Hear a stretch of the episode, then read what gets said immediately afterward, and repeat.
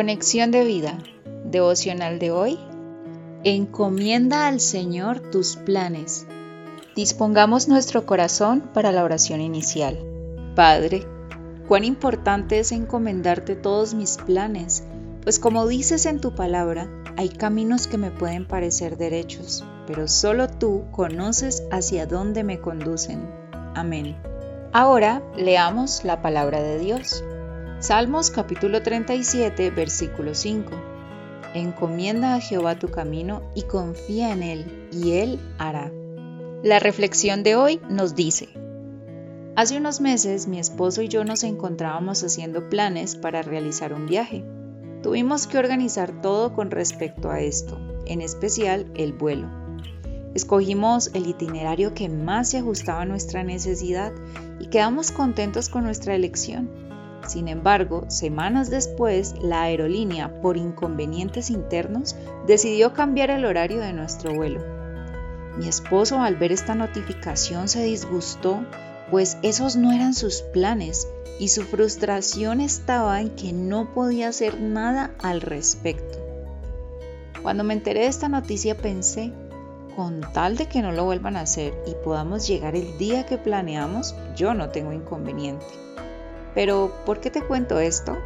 Porque como seres humanos, bajo nuestra perspectiva finita, planeamos, organizamos, decidimos, pero lo hacemos en ocasiones basándonos tan solo en lo que alcanzamos a ver y olvidamos lo más importante, que en nuestros planes debe ser tenida en cuenta la perspectiva de Dios, esa que es infinita, más alta y grande que la nuestra, Isaías capítulo 55 versículos 8 al 9.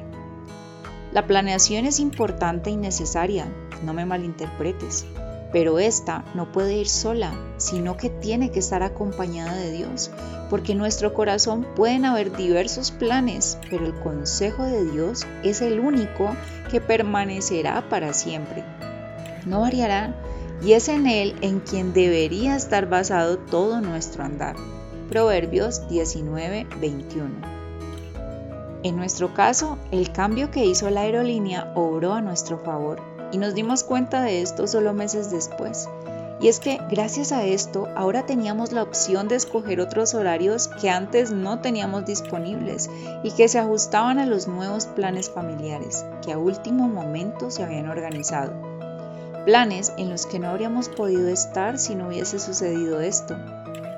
Lo mismo le pasó a Pablo, no con un cambio de la aerolínea, sino con uno que realizó el Espíritu Santo, pues fue él quien no le permitió ir a Bitinia, sino que lo encaminó hacia un propósito mayor, ir a Macedonia a llevar el mensaje de salvación.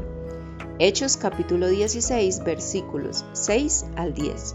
Así que la próxima vez que pensemos que nuestros planes se, entre comillas, truncaron y nos cause enojo, más bien renovemos nuestra manera de pensar y estemos atentos a la expectativa de lo que Dios tiene preparado, pues el corazón del hombre piensa su camino, mas Jehová endereza sus pasos. Proverbios 16:9. Visítanos en www.conexiondevida.org Descarga nuestras aplicaciones móviles y síguenos en nuestras redes sociales.